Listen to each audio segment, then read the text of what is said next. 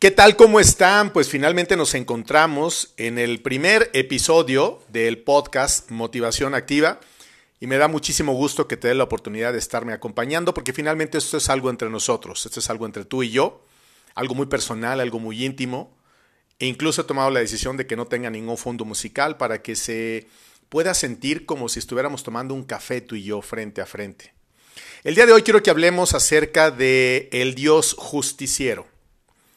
Yo lo primero que te quiero decir, y es totalmente por una experiencia personal, es que Dios no es ni justiciero, ni moralista, ni vengativo. Cualquier persona, incluyendo alguno de los eh, guías religiosos en donde tú te muevas, te lo pueda decir así. La verdad las cosas es que te está mintiendo y no entiendo por qué a veces desde los lugares de culto de todas las religiones hay personas que están empecinadas en meterle miedo a la gente. Porque nos venden justamente eso, un Dios que es justiciero, que es demasiado moralista, que todo se espanta, que todo prohíbe y que además es vengativo, ¿sabes? Porque es que Dios te está castigando. Y la verdad es que Dios no castiga. En la mayoría de las ocasiones, todas las consecuencias que estamos viviendo en nuestra vida, pues tienen que ver con decisiones bien o mal tomadas en el pasado. Si fueron buenas, pues estás viviendo cosas buenas. Si fueron malas, pues seguramente estás pasando por situaciones complicadas. Pero eso tampoco te convierte en una persona perversa y mala. Es una cuestión de edad, de crecimiento, de desarrollo, de muchas cosas más a las que los seres humanos tenemos que ir enfrentando. Pero yo te lo puedo decir, de verdad, lo que menos tiene Dios es ser justiciero. Mira, cuando Jesús de Nazaret vino, como el Hijo de Dios, como Dios mismo en la segunda persona, en aquella región de Nazaret, de Judea, de Cafarnaum, en todos aquellos lugares que escuchamos nosotros en las lecturas, en la misa. Pues cuando él estuvo en la tierra, había, se dice que entre 400 y 600 preceptos, no se ponen de acuerdo exactamente cuántos, pero ya el número es lo de menos, aunque es una cantidad muy importante, que era un precepto, era como una extensión de los 10 mandamientos que Dios Padre le entregó a Moisés en el monte Sinaí, como una guía práctica, decir, a ver, vamos a comportarnos de esta manera. Ni siquiera eran imposiciones. Se llama mandamiento porque es un mandato y yo decido si lo llevo a cabo o no. Entonces cuando Jesús de Nazaret andaba caminando por las calles de Jerusalén, pues él se encontraba con que la jerarquía de aquellos momentos del gran templo, del gran templo de Salomón, pues estaban eh, echando una carga demasiado fuerte y pesada al pueblo, como suele suceder. Entonces ellos no cumplían ni uno solo. Y sin embargo al pueblo que éramos nosotros nos decía, cumplan lo que les dice, pero ustedes no se comporten y hagan lo que ellos hacen. O sea, de alguna manera, conociendo Jesús de Nazaret, nuestra visión tan corta en la que nosotros tenemos que ver grandes cosas para creerlas, entonces dijo, miren, no se hagan bola, les voy a dejar solamente dos mandatos. El primero, amarás a Dios por sobre todas las cosas, que significa amarlo por sobre todo. Papás, hermanos, hijos, esposo, pareja, perros, eh, eh, casas, dinero, likes, eh, todo lo que esté inmerso en la vida de un ser humano, que pueden ser muchísimas cosas, Dios tiene que estar primero que todo eso. Oye, qué egoísta es Dios, ¿no? Porque quiere que lo amemos antes que a los hijos o a los hermanos o algo. Entonces tenemos que descuidar a la gente que queremos para amarlo a Él. Por supuesto que no. Lo que pasa es que si tú lo amas a Él en primer lugar, entonces tienes absolutamente todo lo que necesitas. Porque Él te va a estar acercando todo lo que tú necesitas.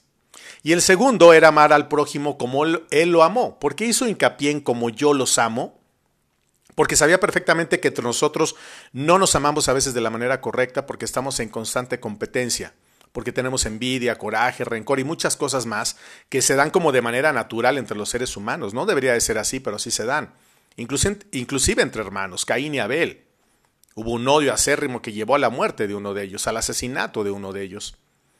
Pero de ahí entonces a que nos quieran vender a un Dios justiciero, moralista y vengativo, la verdad es que está muy lejos de ser verdad. Dios no es un Dios de imposiciones, no es un Dios de reglas. Cada vez nos quieren poner más reglas y más reglas y lo que siempre yo digo es que la religión, todas las religiones en el mundo, quieren levantar cada vez muros de moral más alto, que no son capaces de cumplir ellos mismos. El ejemplo predica mucho más que la palabra. Si a Dios le hubiera preocupado que nosotros nos volviéramos unos eruditos en la materia y en la teología, Pues nos lo hubiera dicho de manera muy clara, tienen que aprenderse todo y cuando lleguen al cielo, en ese momento en que la muerte los sorprenda y su alma se desprenda de su cuerpo y lleguen hacia mí, les voy a hacer un examen. Y si no sacan mínimo un 8 no van a poder entrar. No, no, no, nada más alejado de eso. Él jamás dijo que vamos a pasar por un examen. Él lo que quiere es que aprendamos a amar, que aprendamos a entender, que aprendamos a querer. ¿Cómo se puede querer? ¿Cómo se puede amar? ¿Cómo se puede todo? Pues pidiéndoselo a Él, porque a nosotros de pronto nos cuesta mucho trabajo hacerlo y llevarlo a cabo. Vivimos en un mundo tan competitivo, en que la inmediatez se ha vuelto una razón de ser, porque si te mando un mensaje me lo tienes que responder ahorita, porque si te marco el teléfono me tienes que responder ahorita, porque se tiene que hacer lo que yo digo, porque mis gustos tienen que ser los tuyos, etcétera, etcétera, y nada más alejado de la realidad. Dios nos hizo unos seres independientes para que cada uno de nosotros tomara las decisiones que mejor creyera que le eran útiles. Aquí es donde entra el tema del discernimiento. Yo decido de qué, de qué lado de la banqueta puedo estar, debo estar o quiero estar. Porque a mí se me antojaría mucho tener lo que tiene la otra persona que vive enfrente de mí pero yo tengo que trabajar quizás por ello, o a lo mejor no es necesario que yo tenga eso para aparentemente ser feliz, porque nosotros nos dejamos mucho guiar por lo que vemos, por las apariencias, por lo que la gente dice, por lo que la gente presume en sus redes sociales, cuando en realidad seguramente puede tratarse de vidas vacías y lastimadas.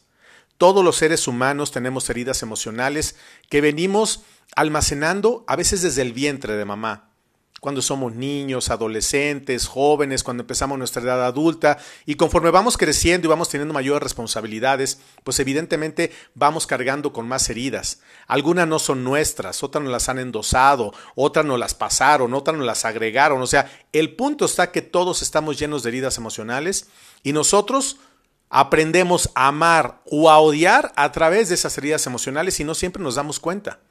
Hay gente que de pronto es muy buena y de pronto se convierte en gente muy mala, en gente que señala, que critica, que golpea, que abusa, que viola, que mata y que hace muchas cosas más. No se trata de que disculpemos a las personas que se comportan de una manera equivocada, pero tienen una razón de ser. Nadie nace siendo malo. Todos nacimos con la claridad y con el amor de Dios Padre que nos envía a la tierra. Jesucristo, los únicos pies divinos que han tocado el planeta Tierra son los de Jesús de Nazaret. Ese hombre que durante 33 años y particularmente durante tres años nos vino a decir qué era lo que se debía de hacer, qué era lo que el Padre quería y esperaba de nosotros y cuáles eran siempre las lecciones que dejaba a través de las parábolas.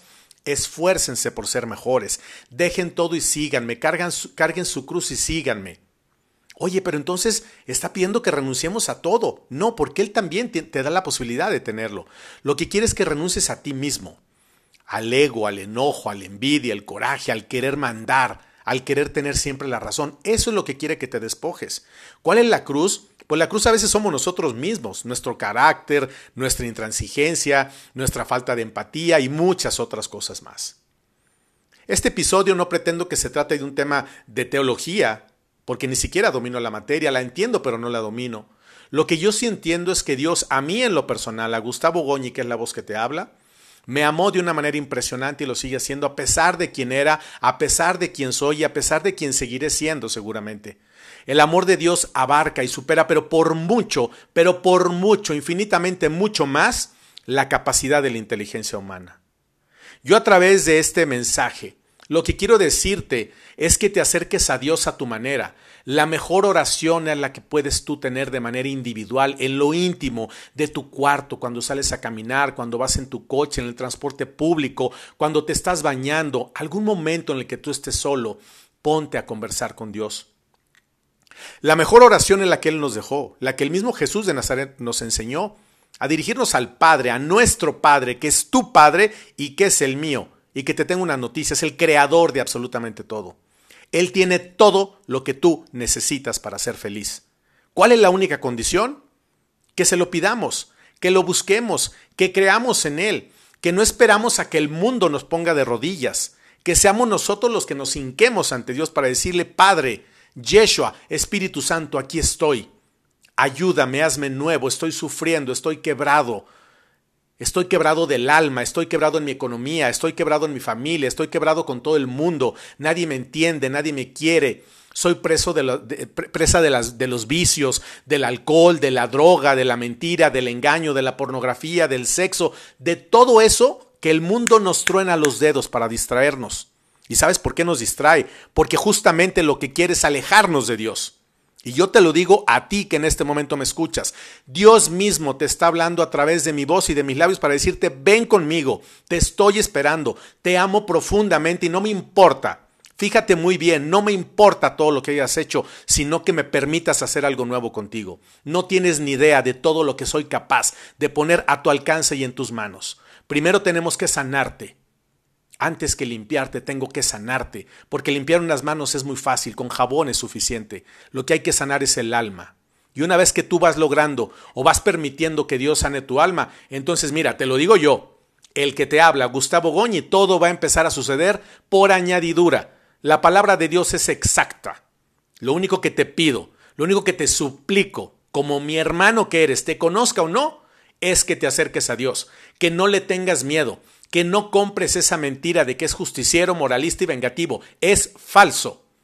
Si Dios Padre hubiera tenido una visión de venganza, jamás permite que su Hijo Jesús venga a pasar a la tierra por todo lo que pasó para limpiarnos a ti y a mí. Jamás lo hubiera permitido.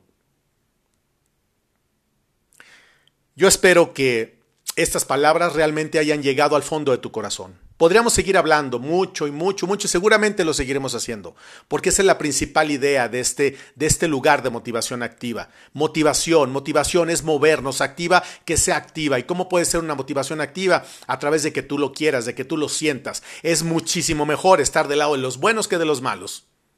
Es muchísimo mejor tener paz que intranquilidad. Es muchísimo mejor amar que tener rencor. Todos venimos a la tierra y hemos sido diseñados para ser felices. ¿Por qué no tenemos acceso a ello? Porque nosotros no permitimos que Dios nos los dé. Y con esto me quiero quedar yo. Con esto quiero que te quedes tú. Dios te ama profundamente y te está esperando justamente el día de hoy en este momento. Si puedes ir a la iglesia, si puedes ir a la sinagoga, si puedes ir a donde tú creas que está tu Dios, acude y ve. Yo soy católico. Yo amo a Cristo amo al Padre, amo al Espíritu Santo y creo en la iglesia en su conjunto, porque todos formamos parte de la iglesia. Pero si por alguna razón tú eres judío, musulmán, cristiano, lo que sea, yo no tengo ningún problema y Dios tampoco lo tiene, porque el mundo es de Él y la creación entera es de Él.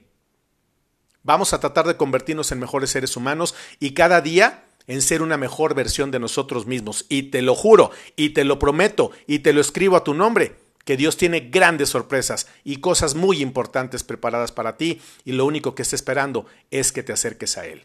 Basta que le digas, Padre, aquí estoy, Yeshua, aquí estoy, ayúdame, Espíritu Santo, sé mi guía, mi camino y mi salvación y tu vida va a cambiar. Paz y bien para todos ustedes siempre.